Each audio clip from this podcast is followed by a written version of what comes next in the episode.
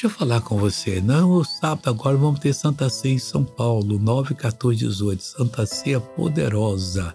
Nós estamos entrando aí no inverno e vamos sair de cabeça erguida em nome de Jesus, porque essa estação é muito fria, né?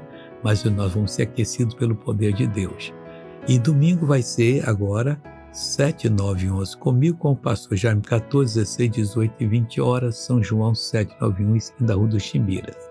Diz assim: O que despreza ao seu companheiro peca. Isso é Provérbios 14, 21. Não despreza quem está caminhando contigo ao lado do Senhor. Se ele pede oração, ore com fé para Deus abençoar. Não ore só para enganar, não, que isso é muito feio, muito triste.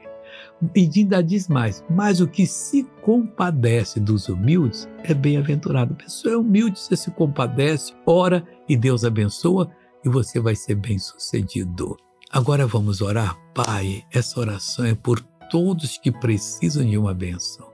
Eu uno a minha fé com a deles, repreendo o mal e digo: saia, vá embora, não volte mais, em nome de Jesus. E você diz: Amém